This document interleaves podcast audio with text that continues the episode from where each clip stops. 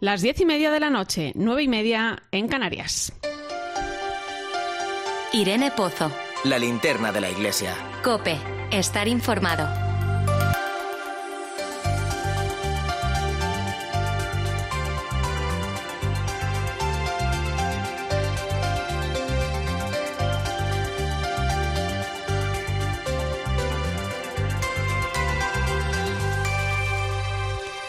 ¿Qué tal? ¿Cómo estás? Casi, casi es primero de mayo, fiesta de San José Obrero y un día propicio para reflexionar sobre la realidad del mundo del trabajo y de la situación actual que estamos viviendo.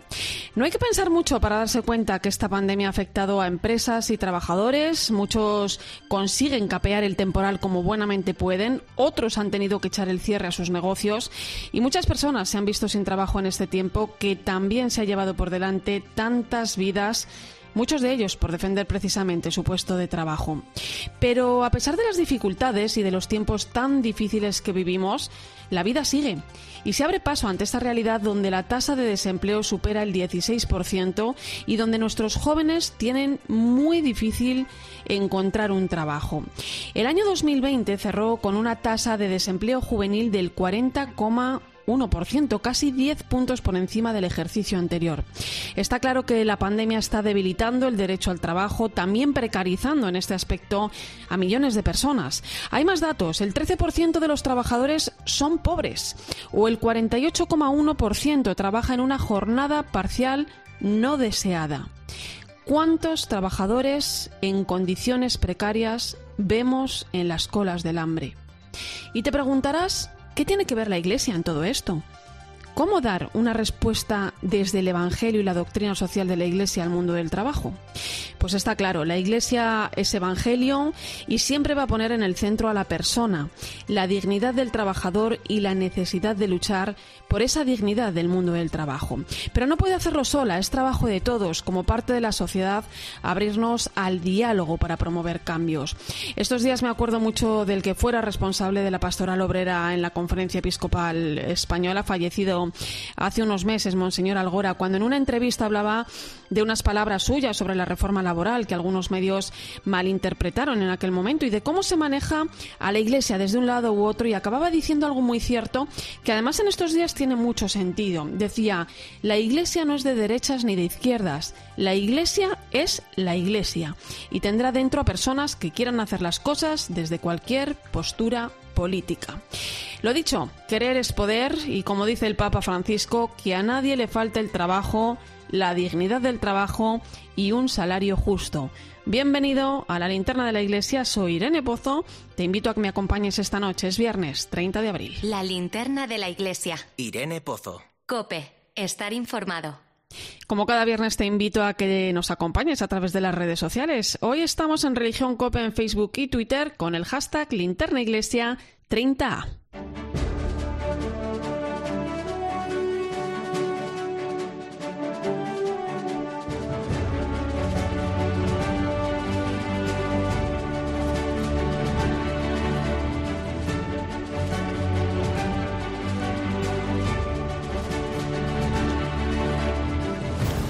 Repasamos a esta hora las principales claves de la actualidad que nos deja la semana. La segunda ola de coronavirus en la India está afectando gravemente al país. Hoy se han superado una vez más el récord de contagios en este país asiático con 380.000 personas infectadas.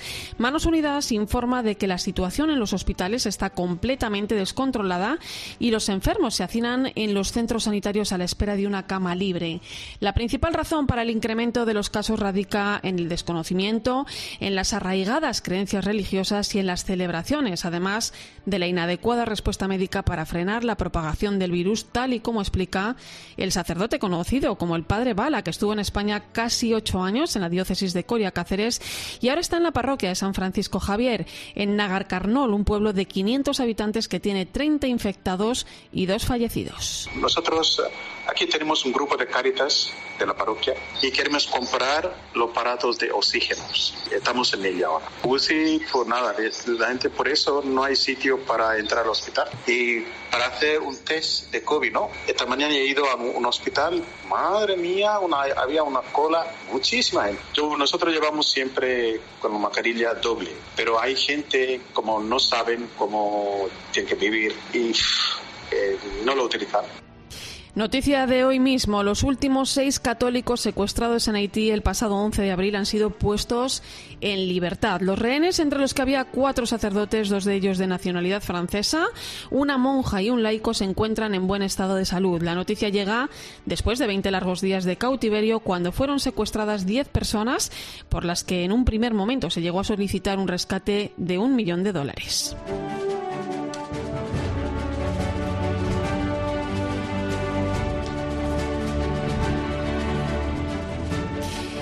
Mañana es 1 de mayo, fiesta de San José Obrero, Día del Trabajo, y con este motivo la iniciativa Iglesia por el Trabajo Decente ha publicado un manifiesto en el que alertan de que la pandemia está debilitando el derecho al trabajo y empobreciendo, precarizando y descartando a millones de trabajadores, principalmente mujeres y jóvenes. Considera además que este deterioro supone que el pacto social entre el, eh, en crisis y con ello la propia democracia, como señala la representante de Cáritas Española en Iglesia por el Trabajo Decente, en este primero de mayo hemos lanzado un manifiesto bajo el lema Ahora más que nunca, trabajo decente, en el que las entidades que participamos en la iniciativa instamos, en este momento tan complicado que estamos atravesando, marcado por el grave impacto de la pandemia en el conjunto de la sociedad y en el mundo del trabajo, a adoptar las medidas necesarias para conseguir que el trabajo decente sea una realidad para todas las personas con unas condiciones que permitan mantener una vida digna y una protección social que llegue a todas las personas que lo necesitan, no dejando a nadie atrás.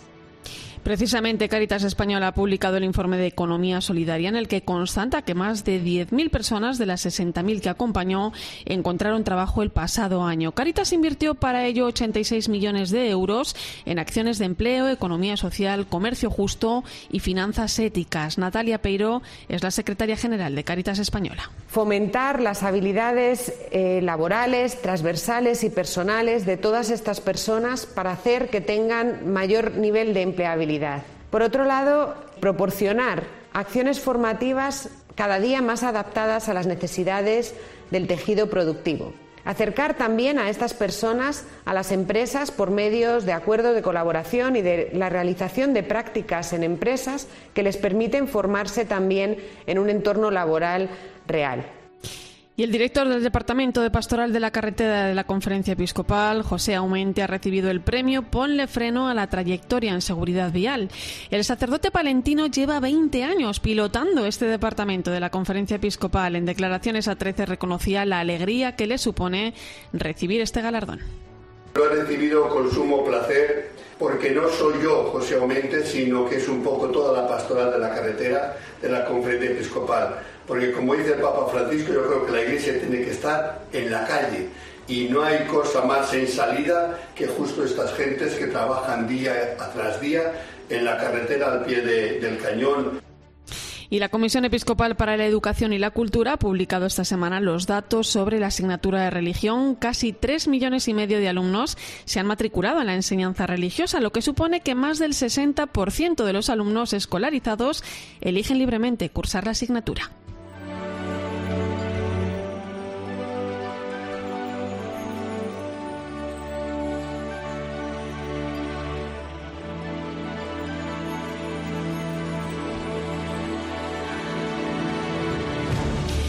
Y de educación seguimos hablando porque hace unos días conocíamos que la religiosa Ana María Sánchez, superiora provincial de la Congregación de las Esclavas del Sagrado Corazón de Jesús, había sido elegida como nueva presidenta de escuelas católicas.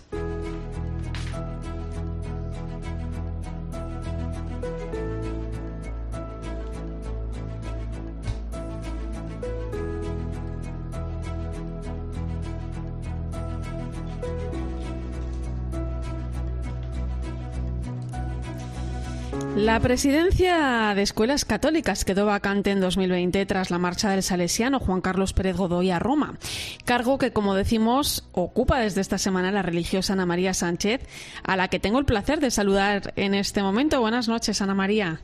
Buenas noches. Oye, lo primero de todo, enhorabuena por este nombramiento que se ha producido además por unanimidad. Em, ¿Cómo lo has recibido y cómo se siente eh, por haber sido elegida ¿no? de forma tan abrumadora por los compañeros? Bueno, muchas gracias.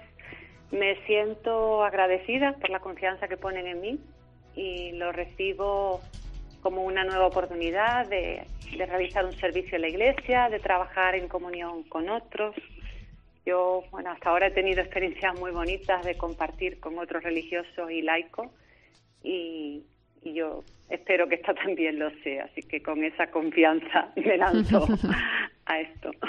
Eh, Ana María llega a la presidencia de escuelas católicas en un momento en el que acaba, se acaba de aprobar una ley de educación, eh, bueno, una ley que se ha aprobado sin diálogo, sin consenso, sin prestar atención a los verdaderos problemas educativos que hay en la sociedad y, y donde al final, bueno, pues lo que está en juego es el futuro de niños, de jóvenes, de familias, de educadores.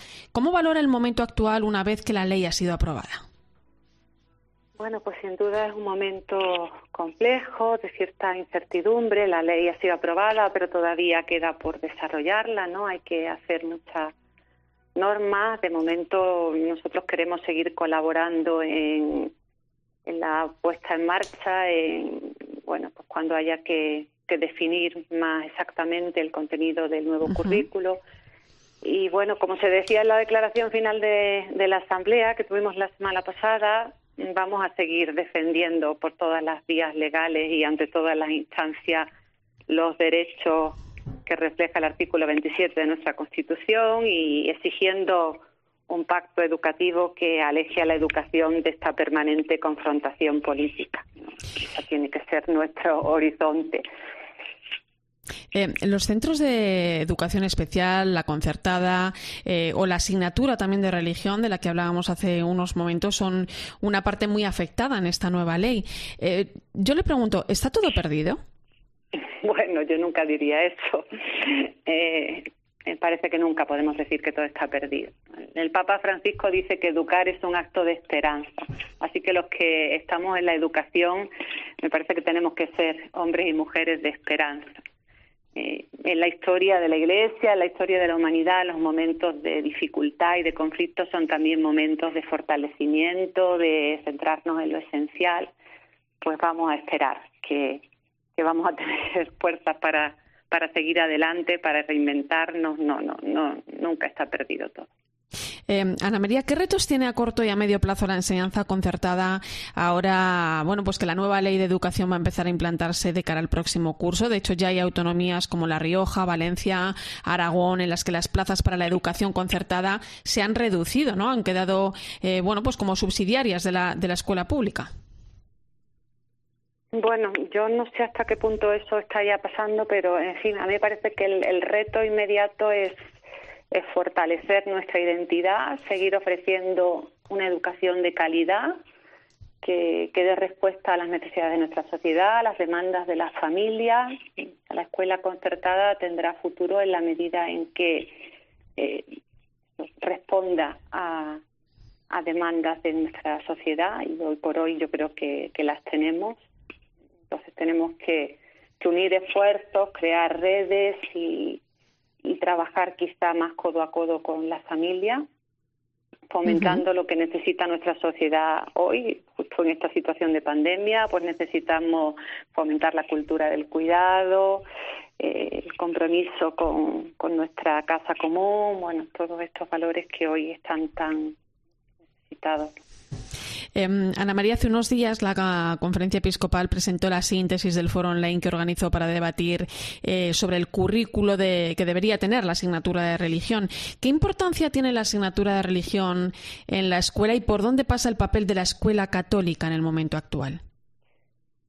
Bueno, yo diría que la asignatura de religión en la escuela es un espacio donde se pone en diálogo la fe con la cultura, donde podemos ayudar a los alumnos a, a comprender y expresar su fe en categorías adecuadas a su edad y al mundo que les rodea. también a valorar el tesoro que hemos recibido a través de la Iglesia, a través de tantos que nos han precedido con su testimonio de fe. Es también una escuela de humanidad que transmite los valores del Evangelio, que son ante todo valores humanos, y que ayuda a, cada uno a construir su proyecto de vida. Me parece que hoy, como siempre, la escuela católica tiene que ser fiel a su vocación evangelizadora, tiene que aunar innovación educativa y pedagógica con compromiso pastoral, formar personas que sean capaces de, de vivirse como hermanos, de cuidar el mundo y ser un instrumento en la transformación del mundo según el proyecto de Dios. Eh, Ana María, usted es licenciada en matemáticas, experta en gestión de centros educativos, eh, pero también tiene experiencia de gestión fuera del ámbito educativo. Ha sido delegada episcopal de vida consagrada en la diócesis de Ebibejin, no sé si lo he dicho bien, en Guinea Ecuatorial. Conoce muchísimas realidades, muchos entornos. ¿Qué ha aprendido de todos estos años? ¿Con qué se queda? Bueno, pues verdad que tengo la suerte de haber vivido muchas cosas, también tengo años. y no sé, es difícil sintetizar. Yo diría que he aprendido a vivirme en conexión con, con todo, como criatura, como hermana. He aprendido la fuerza que tiene el amor y, y me quedo sobre todo con el corazón agradecido. De verdad que me vivo muy agradecida por todo y también me quedo con la fe en el Dios que se encarna, que, que quiere y sigue queriendo compartir nuestra humanidad y que nos sale al encuentro cada día en cada persona y en cada realidad. Pues Ana María Sánchez, nueva presidenta de Escuelas Católicas, que esa fe, ese corazón agradecido y esa fuerza del amor eh, te ayude mucho en esta nueva etapa en la que toca trabajar y mucho por la educación, como bien por el futuro de la sociedad. Un fuerte abrazo. Gracias por tu tiempo. Muchas gracias, muchas gracias. Buenas noches. Escuchas la linterna de la iglesia. Con Irene Pozo. Cope, estar informado. Y ponemos el foco ahora en la información más destacada de estos días en nuestras diócesis.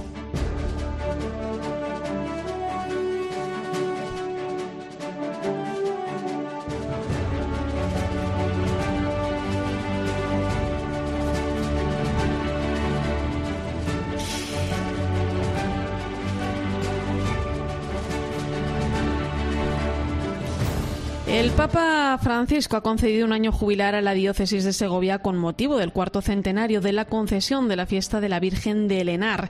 El jubileo comenzará el próximo 8 de agosto, se va a prolongar hasta el 18 de septiembre de 2022, cuando se celebra su fiesta.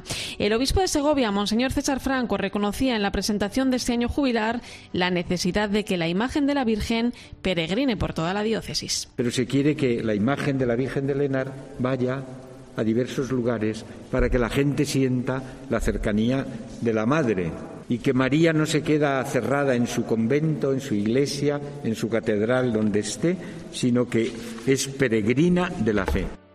La diócesis de Getafe va a celebrar durante este mes de mayo el 450 aniversario del nacimiento del jesuita Diego de Pantoja, un religioso nacido en Valdemoro, en Madrid, que fue clave en la evangelización de China junto al jesuita italiano Matteo Ricci. Para analizar su figura, la diócesis ha organizado una mesa redonda que presidirá el obispo de Getafe, Monseñor Ginés García Beltrán. El delegado episcopal para la cultura de la diócesis de Getafe, Jesús Folgado, nos acerca la figura de este personaje tan importante y a la vez tan desconocido. Diego de Pantoja es uno de los personajes más universales de nuestro país y a la vez uno de los más desconocidos. Fue el primer europeo que entró en la ciudad prohibida de, de, Beijing, ¿no? En, esa, en ese imperio chino, ¿no? Él hablaba, dialogaba directamente con el emperador y nació en Valdemoro, ¿no? Y queremos eh, celebrar el 450 aniversario de este hombre al que hoy día la República Popular China le considera como uno de sus grandes científicos, ¿no? Por todo el desarrollo de la música, de la lengua china, de la astronomía, de la matemática. Y de Getafe nos vamos a Tánger porque la revista Mundo Negro de los misioneros combonianos ha otorgado el premio Mundo Negro a la Fraternidad 2020 a la Delegación Diocesana de Migraciones de Tánger.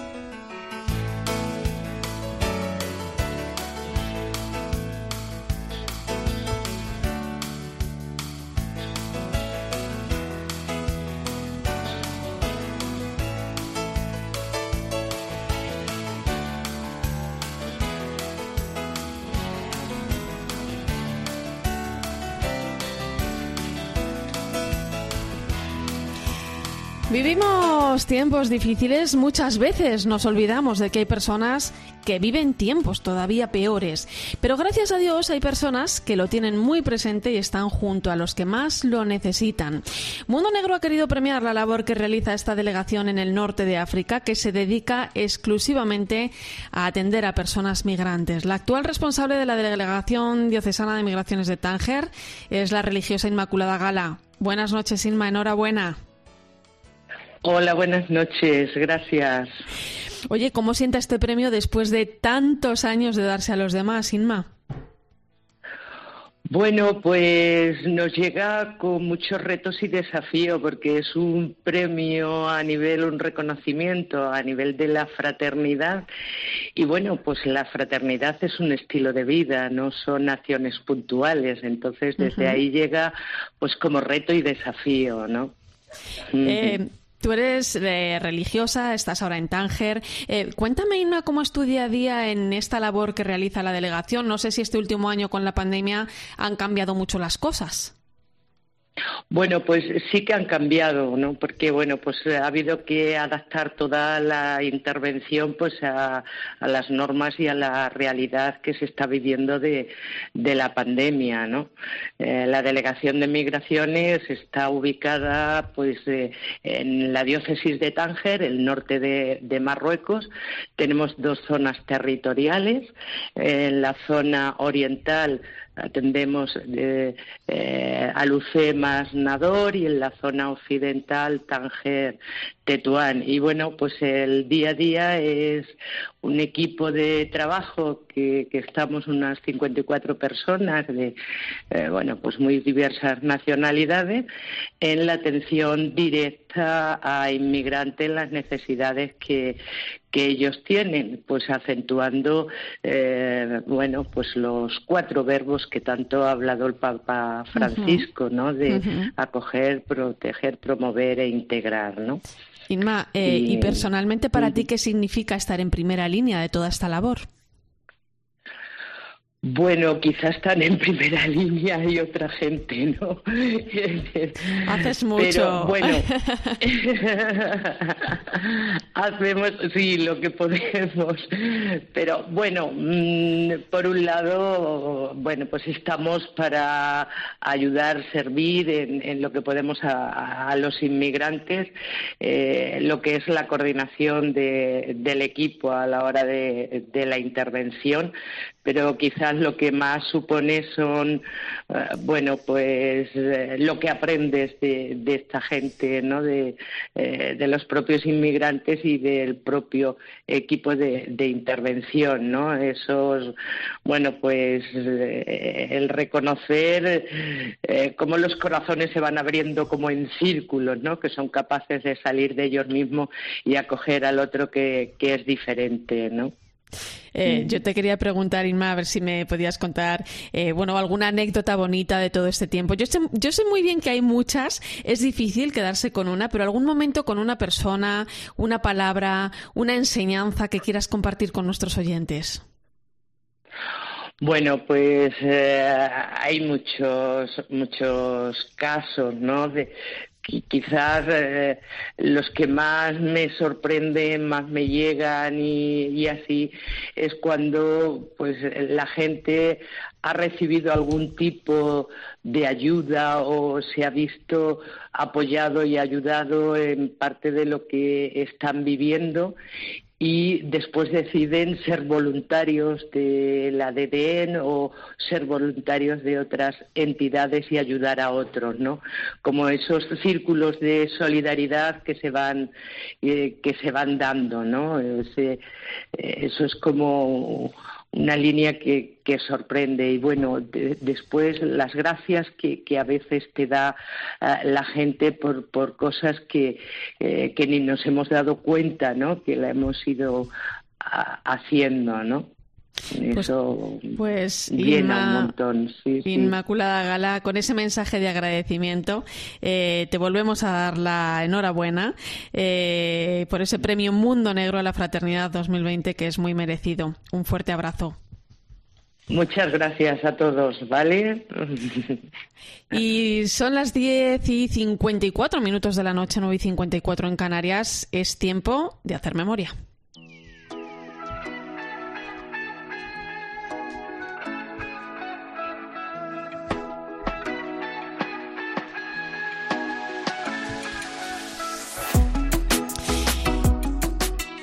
No sé si alguna vez has recibido ayuda de la Iglesia. Su acción caritativa, su atención a las personas más vulnerables, nos trae un testimonio que bien podríamos ser cualquiera de nosotros. Nos vamos a ir hasta Valencia, al centro social de la parroquia San José María Escribá. En este centro social muchas personas han podido acudir para recibir alimentos y ayudas de diferentes tipos. Aurora Cano es su responsable y explica que muchos incluso han podido encontrar trabajo. Intentamos ayudar eh, a las personas en su búsqueda de, empleo a través de nuestros diversos cursos de acogida para personas migrantes, de cocina, de cuidado de personas mayores, preparándolas eh, en la búsqueda de empleo. Olimari tiene 35 años, es de Venezuela y conoció el centro de la parroquia a través de una amiga. Allí se entera de que ayudan a encontrar trabajo y que forman a personas que lo necesitan. Vine con mi familia, mi hijo, mi esposo, mi hijo. Vinimos para acá solos, entonces necesitamos apoyo de algunas personas y entre esos, pues aquí en la parroquia me extendieron la mano en todo este, las necesidades que presentaba día a día. Ella y su familia acuden al centro social de la parroquia San José María y logran recibir la ayuda que necesitan de parte de tantas personas que trabajan para formar y atender a la gente que lo pide. El resultado es el mejor posible. Yo recibo manutención de comida eh, y también me consiguieron un empleo de pocas horas, pero tengo al menos un ingreso con la que vengo mis necesidades poco a poco básicas. Gracias a la ayuda de la Iglesia, esta y otras muchas familias reciben esa ayuda que necesitan en los momentos difíciles. Haz memoria y acuérdate de Olimari, que hoy tiene un trabajo gracias a esta parroquia. Me siento muy contenta que gracias a más que todo a mi Dios y a las personas que me pusieron en el camino y la formación que he tenido aquí en la parroquia, eh, ha sido muy efectiva y positiva, la cual doy gracias por el empleo que tengo hoy en día, pero me siento muy alegre y muy satisfecha por eso. Pues a partir de las 11 de la noche, las 10 en Canarias, vamos a escuchar al secretario personal de Benedicto XVI, Monseñor Georg Ganswein, que esta semana concedía una entrevista a los compañeros de 13 donde contaba que el Papa emérito se encuentra de muy buen humor y tiene la cabeza muy lúcida. Le escucharemos hablar de muchas otras cuestiones muy interesantes. Recuerda que puedes seguirnos en redes sociales. Estamos en Religión Cope en Facebook y Twitter, hoy con el hashtag Linterna Iglesia 30.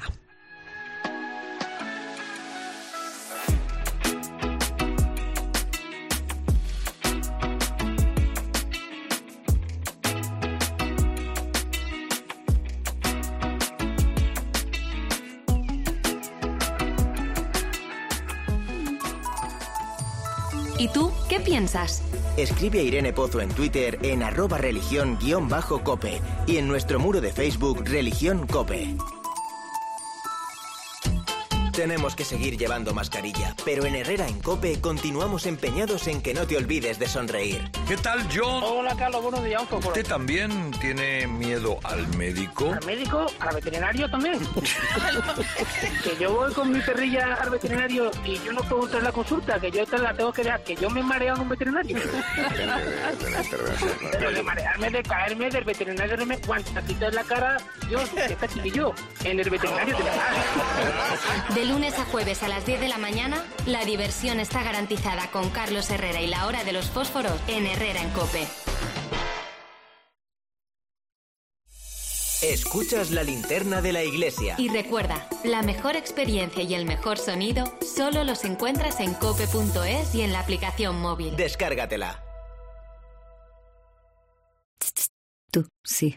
¿Te acuerdas de Balduero? Bodega muy top, respeto al medio ambiente, gasto de energía cero, vinos mega premiados. Pues tiene algo para ti. Baldor en dos maderas. Las barricas en las que se crió se han transformado en obras de arte. Pídelo en baldueroencasa.com o en el 600 600 040. Bébete el arte de Balduero. Madrugaba cada domingo para no faltar a tus partidos. Y por ti se hace maratones de tu serie favorita.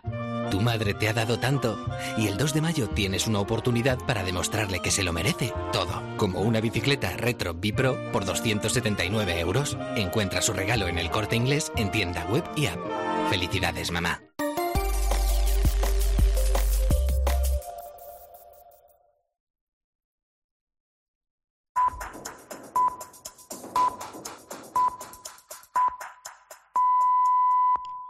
Son las 11 de la noche, las 10 en Canarias. Irene Pozo. La linterna de la iglesia. Cope. Estar informado.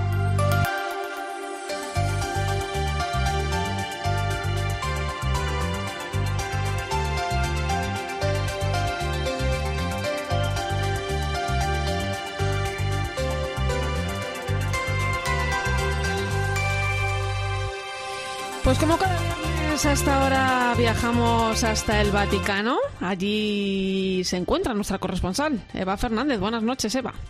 Muy buenas noches, Irene. Oye, Eva, nuevas leyes aprobadas en el Vaticano referentes a la transparencia y también a la aplicación de la justicia. Cuéntanos. Sí, la verdad, Irene, es que hemos tenido dos bombazos de calado en esta, en esta semana, ¿no? El Papa Igual que ya quiso Benedicto XVI, se ha empeñado en que exista la mayor transparencia dentro de la Santa Sede y que, por supuesto, no haya la menor sombra de corrupción y, sobre todo, que nadie sospeche de quienes trabajan en la Santa Sede en puestos directivos o se encarguen de tareas de administración en las que haya dinero de por medio. ¿no? Por este motivo, ha publicado una nueva normativa en forma de motu propio, que esto que suena así en latín muy rimbombante, pues sí significa que el Papa lo declara como máxima autoridad de la Iglesia, ¿no? en el que exige una limpieza total de antecedentes. O sea, es decir, que todos los que ocupan cargos en la Santa Sede deben declarar en el momento del contrato y después cada dos años que no están sujetos a procesos penales pendientes, a investigaciones por corrupción, por fraude, por terrorismo, por lavado de dinero, por explotación de menores, por evasión fiscal en otros países, ¿no? Y tampoco pueden tener inversiones en países con alto riesgo de blanqueo de capitales ni en paraísos fiscales y tienen la obligación también de declarar que todas sus propiedades o ingresos provienen de actividades lícitas y que no tienen intereses en empresas eh, que lleven a cabo actividades contrarias a la doctrina social de la Iglesia. Esto, escuchado así, Irene, la verdad es que da la impresión de que antes no había controles, ¿no? Y no, y por supuesto que los hay, ¿no? Pero de lo que se trata es de que no exista la menor sombra de duda en las actividades financieras de la Santa Sede.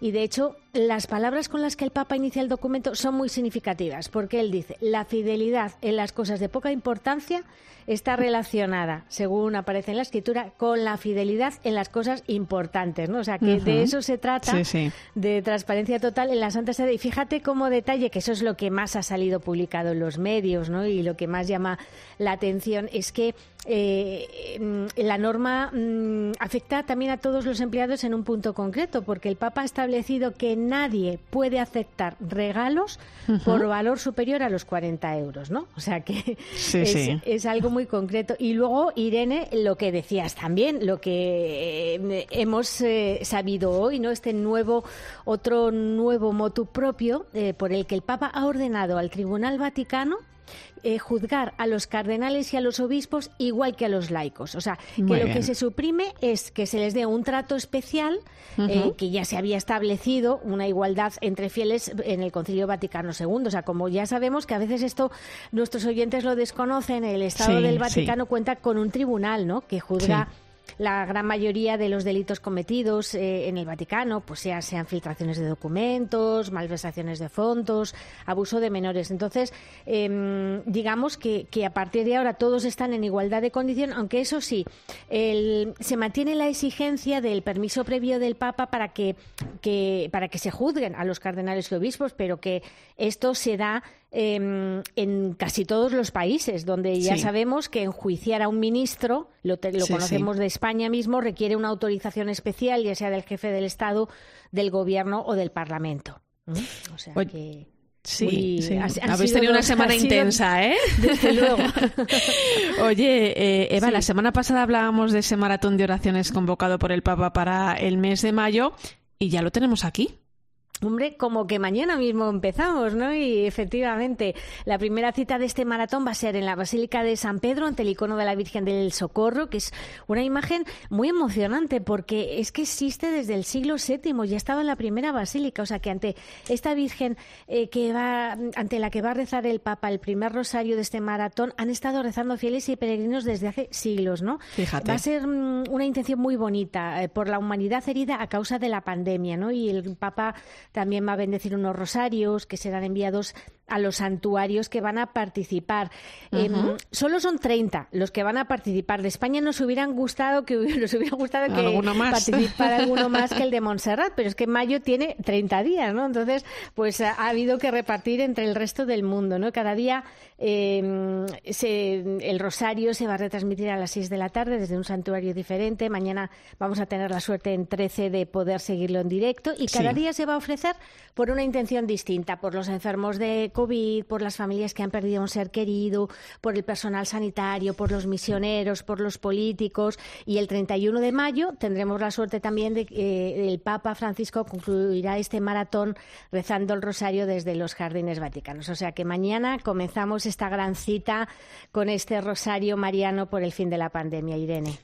Eh, así es, así es. El Santo Rosario, presidido por el Papa, que abre este maratón de oraciones, va a poder seguirse efectivamente a través de, de 13 a partir de las 6 menos 5 de la tarde. Invitamos a nuestros oyentes a que se unan. Pues muchas gracias, Eva. Un placer. Como siempre, cuídate mucho. Un abrazo. Un abrazo. Muy buen fin de semana para todos. Escuchas la linterna de la iglesia. Con Irene Pozo. Cope. Estar informado. Y te cuento más cosas de actualidad que han sucedido esta semana en torno al Vaticano.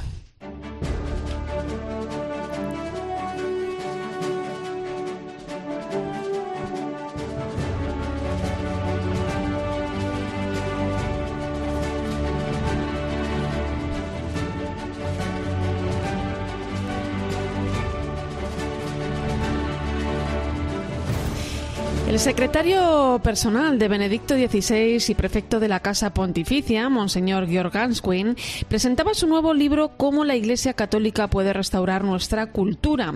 Lo hacía en el programa Crónica de Roma de 13 y allí contó a los compañeros cómo se encuentra el Papa emérito. Gracias a Dios, la Gracias a Dios, su salud física y psíquica es muy buena. buena que Le faltan las fuerzas físicas, pero gracias a Dios, pero cabeza a Dio, nella testa lucidísima. è lucidissima. Questo Esto è es importante, importante. e poi purtroppo Y è después, così por che anche la voce tal es è su molto molto debole, muy muy débil, però è pero di buon umore Además, Monseñor Ganswin quiso recordar el papel tan importante que supuso la cultura en el pontificado de Benedicto XVI. lui eh, ha capito Él ha entendido la que la cultura es un realmente un fruto, un fruto importante importante de la fe en todas sus in variaciones. Y para él mismo ha sido realmente un, una fuente eh, de gran interés, pero también de gran importancia para hacer entender al mundo que sin la contribución de la Iglesia, la contributo cultura, della Chiesa la, la cultura nuestra, la cultura no nostra posible, sarebbe no non, sa- non esistesse El libro Cómo la Iglesia Católica puede restaurar nuestra cultura, que acaba de publicar la editorial Real aquí en España, aborda precisamente cómo la Iglesia ha sido a lo largo de su existencia promotora de su cultura, sentando las bases de la civilización. La Iglesia debe preguntarse si ha tenido la valentía misma de defender su gran tradición di de la cultura. della cultura. Purtroppo Por desgracia, hoy parece que esta influencia ha disminuido molto, mucho, molto, o se ha reducido. Pero no debemos dejarnos abatir. Debemos tener el valor de hacer escuchar nuestra voz. di dare la nostra voce. En el libro, Monseñor Ganswein también se refiere a los totalitarismos que sacuden Occidente en la actualidad. Así lo contaba. Purtroppo è così che Por desgracia es tan así que las voces fuertes, muchas voces hoy, hablan más alto, pero dicen poco. Con poco. es importante que la Iglesia, en este asunto del totalitarismo, no se deje intimidire, sino que anuncie che annuncia il suo messaggio della salvezza, gran il suo grande messaggio che vale y ieri, che vale también oggi e che valerà anche domani. Pues una entrevista que pueden ustedes volver a ver mañana sábado a partir de las 12 del mediodía en 13. Te cuento más cosas. Hoy mismo ha sido beatificado en Venezuela el conocido como médico de los pobres, José Gregorio Hernández. La ceremonia ha sido presidida por Aldo Giordano, nuncio apostólico en Venezuela, que en nombre del Papa Francisco ha leído el decreto que eleva los altares al cuarto beato del país. En un principio estaba previsto que el cardenal secretario de Estado Vaticano, Pietro Parolin, estuviera presente, pero a causa de la situación de pandemia no ha podido viajar al país donde fue nuncio durante varios años. Son las 11 y 10 minutos de la noche, una hora menos en Canarias, y enseguida analizamos otras cuestiones de actualidad. Escuchas la linterna de la iglesia. Con Irene Pozo. Cope, estar informado. Arranca nuestro tiempo de tertulia. Hoy me acompañan el profesor de la Universidad Pontificia de Comillas, Fernando Vidal. Bienvenido. Hola, buenas noches. Y la periodista de ABC, Laura Daniele. Buenas noches. Buenas noches a todos. Eh, mañana es primero de mayo, fiesta de San José Obrero, Día del Trabajo. Comenzaba yo el programa haciendo una pequeña reflexión sobre este día y, el compromiso de la Iglesia en este ámbito. Celebramos un primero de mayo con datos tremendos, sin perder de vista el impacto que la pandemia está suponiendo. Y antes de nada, quiero que escuchemos al nuevo director de la Pastoral del Trabajo de la Conferencia Episcopal, Antonio Javier Aranda, al que le hemos pedido una valoración sobre toda esta cuestión dada la situación que vive el mundo obrero después de la crisis de 2008 y de la crisis que ha provocado el COVID, a la Iglesia ahora lo que le toca es revivir el pasaje del buen samaritano con el mundo obrero, de acercarse a las víctimas, de remover las circunstancias que provocan estas situaciones y estar ahí. Yo creo que la frase que debe ser para los cristianos este 1 de mayo, en esta fiesta de San José, el Papa no acaba de decir ningún joven, ninguna persona, ninguna familia sin trabajo. Y ese debe ser nuestro lema en estos días. Pues yo os pregunto, Fernando, ¿el derecho al trabajo está en riesgo? Bueno, sin duda la magnitud del desempleo hace evidente que estamos muy lejos de ese derecho al trabajo, ¿no? España es el primer país que encabeza la temporalidad, cuatro décimos del trabajo es precario, eh, prácticamente un tercio de los contratos son menores de siete días y esto especialmente para las mujeres y los jóvenes, ¿no? No solo por la cantidad, sino por la mala cantidad del trabajo que, que está generando esa progresiva precariedad de la sociedad. Yo creo que sí que es cierto que el derecho al trabajo no es simplemente derecho a cualquier empleo, sino derecho, como dijo Juan Pablo II, a un trabajo digno, un trabajo que dignifique. Laura. Sí, evidentemente el trabajo es un bien cada vez más escaso, ¿no? Lo ha puesto en evidencia esta pandemia, pero antes de la pandemia ya las cifras venían siendo bastante malas. Lo ha dicho Fernando, lo has dicho tú al inicio de este programa. Lo que, lo que pasa es que no podemos seguir normalizando tantas situaciones donde el empleo no garantiza una vida digna. Pongo como ejemplo una cosa que Caritas lleva muchos años denunciando, por ejemplo, la situación de las empleadas de hogar. Las familias uh -huh. en estos momentos están haciendo un, un, esfuerzo muy importante para adecuar los salarios de las empleadas de hogar al nuevo salario mínimo interprofesional, pero sin embargo la Administración no reconoce el derecho a la prestación de desempleo de todas estas trabajadoras. ¿no? Al final uh -huh. hay unos trabajadores de primera y unos trabajadores de segunda. Eh, esto es una, un ejemplo ¿no? sencillo de, de la mucha precariedad, de las muchas dificultades de los que tienen trabajo y de los que no lo tienen directamente. Oye, ¿qué consecuencias creéis que puede traer esta situación que, que, como bien decías, Laura, venimos arrastrando, pero que se ha hecho mucho más notable con la pandemia, Fernando?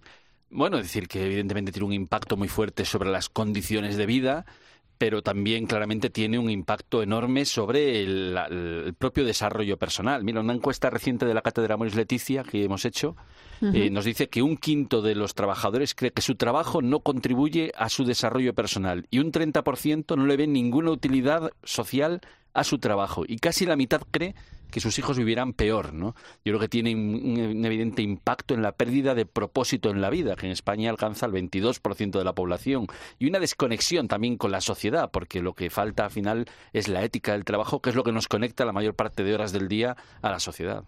Son datos tristes. Son muy, muy tristes, sí. Em, eh, una de las cosas que defiende la doctrina social de la Iglesia es el poner a la persona en el centro. ¿no? Yo os pregunto, ¿el modelo de sociedad actual creéis que se ha olvidado de las personas? ¿Creéis que es necesario un cambio de sistema en el mundo laboral, Laura? Bueno, el Papa, yo recuerdo mucho un mensaje que dio el Papa cuando visitó una empresa siderúrgica en Génova en el año 2017, donde habló cuál es la diferencia entre los buenos empresarios y los malos empresarios, ¿no? Hablaba de que los buenos empresarios son figuras fundamentales en la buena economía, que un buen empresario conoce bien a sus trabajadores, se preocupa por ellos, trabaja junto a ellos y sufre cuando no queda más remedio que despedir a alguien, ¿no? Que pues, intentan buscar medios para tener que evitar una situación así. Pero ¿qué pasa cuando, cuando el empresario se convierte en un especulador? Dice el Papa, ¿no? Que ve a la empresa y a los trabajadores como un medio para obtener un, prove un provecho y no más allá que eso, ¿no? Entonces con el especulador la, dice la economía pierde rostro y se convierte en una economía despiadada. El Papa con todo esto nos venía un poco a decir que cuando todo se resume a una cuenta de resultados y a una economía sin rostro, es fácil que los seres y los contratos precarios alcancen cifras descomunales como los que estamos viendo ahora. Fernando. Sí, sí, absolutamente de acuerdo. Es verdad que, necesitamos poner a las personas en el centro y además eso nos tendría que llevar a una reforma de los propios sistemas de inserción laboral. ¿no? Si actualmente las oficinas públicas de empleo solamente suponen un 2% del conjunto de contratos que hay. Necesitamos innovar en esto y poner a la persona en el centro, como, como dice Laura. Eh, ¿Por dónde creéis que pasa el papel de la Iglesia y, el, compromiso ¿no? que, debe tener en el mundo del trabajo? Fijaros porque eh, lo hemos escuchado hoy también en el programa, ¿no? La Iglesia impulsa formación, incluso ayuda en muchos de sus programas a la búsqueda de empleo, trabaja con los más jóvenes desde edades tempranas, pues para que se puedan también eh, labrar un futuro, ¿no? Pero estamos hablando de cambio, ¿no? ¿Qué más puede hacer la Iglesia para impulsar el cambio que se necesita? Fernando. Bueno, yo creo que hay tres cosas eh, que podríamos señalar. Primero, esta reforma de los modelos de inserción laboral, muy especialmente en jóvenes, y pongo un ejemplo concreto, los salesianos aplican primera experiencia profesional, que es un, programa con una capacidad del 93% de producir empleo después del programa. Segundo, impulsar la economía social y solidaria en el mundo. España tiene muchos trabajadores ya, 2,2 millones, pero todavía tenemos un margen de crecimiento mayor y los países que tienen mayor economía social son capaces de soportar mejor la la neoliberalización de la sociedad y estas situaciones, como es el caso de Finlandia, con un 72% de gente en trabajos cooperativos. Y tercero, yo creo que la remoralización de, de las profesiones, y especialmente del empresariado que citaba ahora Laura. ¿no? Tenemos escuelas de negocio en España y algunas de las mejores escuelas de negocio son católicas. ¿Qué hacemos desde ahí para formar este tipo de empresariado eh, que nos hablaba Laura? Laura. Sí, yo creo que también, y creo que Carita eso es una maestra ¿no? en, este tipo de tareas, que es el proceso de acompañamiento a las personas que quedan fuera del mercado de trabajo. Eh, Caritas ha demostrado que hay maneras de volver a reinsertar a las personas en, el, en un empleo a través de un acompañamiento personal, serio, duradero, que mira a la persona, sus potencialidades, sus capacidades, y eso lo ha conseguido a través de, un método muy sencillo que son las empresas de inserción social.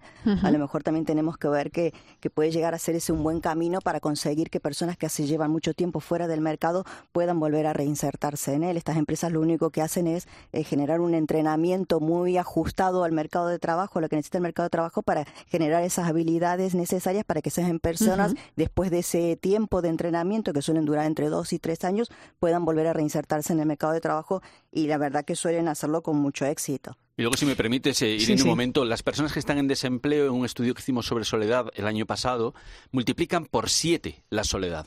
Es decir, que además de no tener empleo, se encuentran tremendamente mm. solos. Son las personas que más solas se encuentran en toda la sociedad. Más que las personas mayores, más que las personas viudas. Pues lo que digo es, como iglesia necesitamos estar con ellos, que no se produzca esta soledad, porque eso les deprime más, les desanima más. Por lo tanto, generemos espacios donde nadie se encuentre solo por motivo de desempleo. Es al final acompañamiento y, generar esperanza, ¿no? Para que no se pierda esa tristeza, esos datos de los que hablábamos hace un momento, Fernando. Sí, claramente, claramente. Pero ahí las parroquias tienen una gran capacidad para acompañar y para que nadie esté solo, ¿no? Entonces necesitamos reparroquializar nuestra sociedad, volver a ser barrio, volver a ser vecinos, que nadie esté solo. Sí, volver a ser una sociedad vinculada de la que habla Caritas hace mucho tiempo, ¿no? Esos vínculos que nos ayudan a seguir, a, sentirnos parte de algo. Eso es. Bueno, pues otra de las cosas que la Iglesia hace cada año a través de, la iniciativa de la que hemos hablado antes, Iglesia por el Trabajo Decente, es salir a la calle a celebrar este primero de mayo.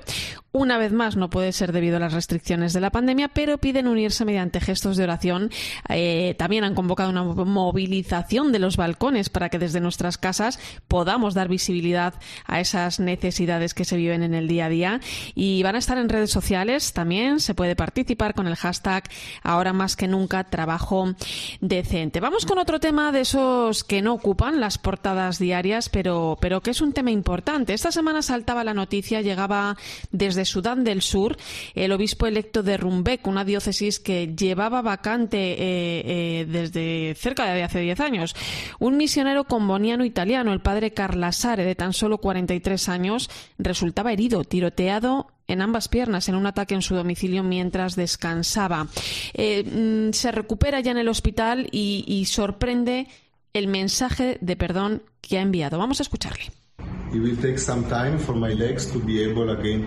Costará un tiempo que mis piernas me vuelvan a permitir caminar, pero os aseguro que volveré a estar con vosotros. Por favor, estad unidos en la oración, estad juntos de corazón. Busquemos el perdón en nuestra comunidad y seamos capaces de encontrar la justicia con el mismo corazón misericordioso de Dios, que nos ofrece paz a todo el mundo. Estos valores están presentes en el fondo de cada uno de nosotros. Pues un mensaje de perdón, una llamada a la paz y el deseo de volver cuanto antes con el pueblo, el pastor con olor a oveja, ¿no? Del que siempre habla el Papa, llama la atención, bueno, pues cuando probablemente todos a lo mejor saldríamos pitando, Laura. Es verdad, es conmovedor el testimonio de, de, este misionero comboniano, ¿no? Lo que demuestra es que, bueno, que realmente la misión es una vocación de riesgo, pero en los últimos años los misioneros se han convertido en el blanco de la violencia eh, porque la Iglesia siempre, bueno, y sobre todo en estos países donde hay tanta injusticia social, es una institución creíble, tiene autoridad moral y cumple una función eh, profética. Siempre están denunciando ¿no? las injusticias y demás. Y aparte este, este misionero tiene la peculiaridad que, que se ha hecho tan, tan propio del sitio, ¿no? Se, ha convertido en uno más del lugar que muchos le llamaban el Blanco Nuer, que es una de las etnias que está enfrentada con la otra parte del país, que es Dinka. Eh, y entonces, bueno, claro, eso también ha generado muchos recelos en esta diócesis a la que ha sido nombrado obispo, porque en esta diócesis, bueno, hay una mayoría de Inca, él venía de una, de una, de una zona del país donde había más Nuer, y bueno, claro, lo han, lo han interpretado como un, como una amenaza, ¿no? Para la propia, para la propia, el propio lugar donde ahora llegan. Entonces es evidente, bueno, que, que es un hombre que tiene mucho valor, que, que tiene mucha fe, y que bueno que ha interpretado esto como un paso más no en su en su misión y en su vocación misionera Hablabas de, esas eh, etnias, ¿no? Hay, hay detenidos cerca de una veintena de personas, entre ellas hay algunos sacerdotes. Una de las hipótesis que se baraja es la de que el ataque estuviera, eh, bueno, originado por una disputa interna en la propia diócesis donde conviven, pues, varias etnias. Y el propio misionero descartaba el robo y el asesinato. Decía que si hubieran querido matarle lo hubieran hecho. Fernando. Pues sí, más bien parece un aviso, ¿no? Un aviso muy trágico que podía haberle costado la, vida y que gracias a, Cruz Roja que le, transportó rápidamente en helicóptero no, no se desangró, ¿no? Pero sí, efectivamente uno de los detenidos es el administrador diocesano, que es un sacerdote dinka, John Maciang, que llevaba dirigiendo internamente la, diócesis diez años por la enfermedad del anterior eh, obispo, que también era comboniano, y posiblemente se haya establecido ahí una situación de dominio por parte de los dinkas, esta mayoría que comentaba Laura, y, tristemente a veces estas eh, peleas internas eh, son las que contaminan la, comunión eclesial, ¿no? Y sí, es verdad que, posiblemente estamos ante algo que, que se deba a, odios internos y posiblemente la solución va por ahí, por el perdón. Yo no sé si os acordáis em, de una imagen, ¿no? Eh, este atentado ha preocupado especialmente al Papa. No es, no es fácil la situación de Sudán del Sur. Eh, es un país que lleva ocho años de guerra civil y en abril de 2019, al final de un retiro espiritual que, organizó el Vaticano para líderes políticos de, Sudán del Sur, recordaréis esa foto del Papa Francisco que se arrodilló a los pies de los líderes de Sudán del Sur, que les besó los pies, que les imploró que terminaran eh, definitivamente la guerra, ¿no? E ir a Sudán del Sur es algo que, desea el Papa desde hace mucho tiempo, Fernando. Pues sí, porque además eh, la situación de Sudán del Sur eh, se debe sobre todo a, ser un tablero de ajedrez donde están jugando varios países, ¿no? El embargo de armas eh, que declaró primero Europa y luego la ONU se ha roto miserablemente. Un informe de Amnistía Internacional lo demuestra en el año 20 y están implicados en la venta de armas países como Rusia, China, Canadá, Estados Unidos, pero sobre todo Israel es quien ha permitido más acceso de armas a través de una especie de empresa de promoción agrícola. Por lo tanto, el, el, el el asunto, el comprometer públicamente e internacionalmente a los líderes que dependen tanto de la cooperación para el desarrollo, pues es vital. Eh, Laura, si el Papa consiguiera ir a Sudán del Sur, que ojalá podamos verlo, eh, ¿crees que ayudaría al proceso de paz cuando existe esta división tan fuerte por las etnias culturales? Yo creo sí que sería un gesto ¿no? que ayudaría a pacificar aún más el país. La Iglesia anglicana y la católica son creo que las que las instituciones que más han hecho para ayudar a, a pacificar eh, eh, Sudán del Sur, un país que, como decía Fernando, es eh, está en una situación terrible. Casi el, el 82% de la población está en el umbral de la pobreza y la esperanza de vida apenas llega a los 59 años. Me decía una misionera británica hace unos meses que la principal industria del país es la ayuda al desarrollo, ¿no? Del dinero que llega de la comunidad internacional, un país que aparte que es tiene una gran riqueza eh, natural porque tiene mucho petróleo y aparte tiene unas zonas agrícolas que son unas de las más ricas de África y que pese a todo eso vive en una situación terrible de hambruna casi permanente. Eh, pues Sí, sí. Por eso digo que creo que bueno que la, que la visita del Papa, que sabemos que quiere ir con el primado de la Iglesia Anglicana, podría ayudar mucho, ¿no? Por lo menos a visibilizar también la situación, porque si no deja de ser una de las grandes crisis olvidadas. Eso es. Pues ojalá podamos verlos pronto. Nos quedamos sin tiempo, compañeros. Fernando Vidal, gracias como siempre. Pues buenas noches. Y Laura Daniele, hasta muy pronto. Adiós, un beso grande a todos. Y no me voy sin contarte que este próximo lunes el Papa va a presidir en el Vaticano un consistorio para la canonización de algunos beatos, entre ellos la del misionero francés asesinado en Argelia en 1916, Charles de Foucault. Con unas palabras suyas nos despedimos esta semana. Dice así, cuando se ama se quisiera hablar constantemente con el ser a quien uno ama, o por lo menos mirarlo sin cesar. La oración no es otra cosa que la conversión familiar con nuestro amado. Gracias por acompañarme esta noche, mantener la linterna de la iglesia encendida. Te quedas ahora con el partidazo de Cope y Joseba Larrañaga.